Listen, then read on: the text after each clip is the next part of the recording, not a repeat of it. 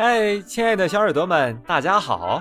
旅游攻略之游大连又和你见面了，我是你们的主播听见沉香。本节目由 KKB 原创播客基地联合播出。激动的心，颤抖的手，今天我们要去哪儿呢？上一期啊，我带着小耳朵们去邂逅了大连女子骑警大队，怎么样？大连女子骑警的英姿飒爽。有没有惊艳到你啊？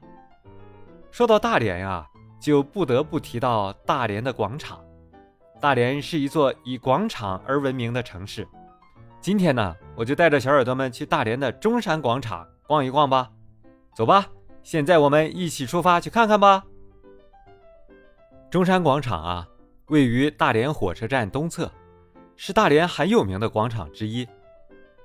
大连中山广场始建于。一八九九年，建筑群围绕在一个直径为一百六十八米、向外辐射十条道路的圆形城市中心广场周围。广场保留了不同时期、不同殖民者用他们怀乡情结所建造的最优美的建筑。漫步在这些建于一百年前的欧式建筑群之间，可以感受到浓浓的异域风情。每到夜晚啊，这些建筑在璀璨灯光的映衬下尤为美丽。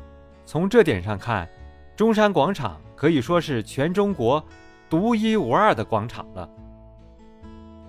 中山广场始建于沙俄占领时期，原称尼古拉耶夫广场，是用沙皇尼古拉二世的名字命名的。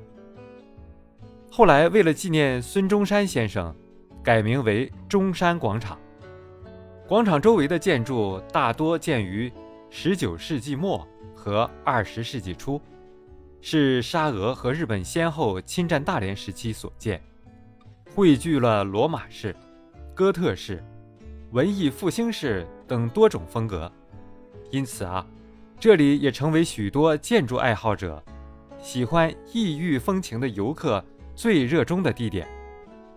如今呢，这些建筑大部分被金融机构使用，所以这里也是大连市的金融地带。同时啊，广场也是市民的公共娱乐场所。每当夜幕降临，成百上千的老百姓汇聚在这里，随着乐曲翩翩起舞，欢乐而又祥和。现在呀，我给小耳朵们介绍一下中山广场周边的打卡地吧。首先介绍的就是日本横滨正金银行，它是在中山广场中建成的第一个建筑，是一九零六年建造的日本横滨正金银行。这个建筑在民生街和上海路之间，面向正南，它是日本在侵华过程中的日本金融机构。整个楼体是文艺复兴后期的建筑风格，在这里拍照打卡。可以说分分钟都是大片。现在呀，这座银行已经改为了中国辽宁省支行。三个绿色的圆形穹顶很有特点。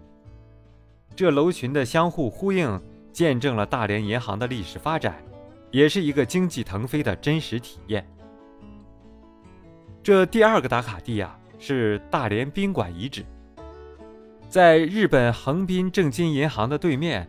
就是大连宾馆的遗址，这也是一个文艺复兴的马洛克式建筑。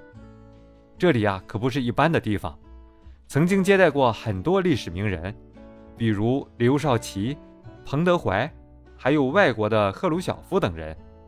正是他的这种传奇色彩，也使他成为了这个街道中最亮丽的风景线。大连宾馆的内部很是宽敞高大。装饰也很华丽，中心入口的绿色拱式雨棚很有创意，使整个屋子充满了浪漫的气息。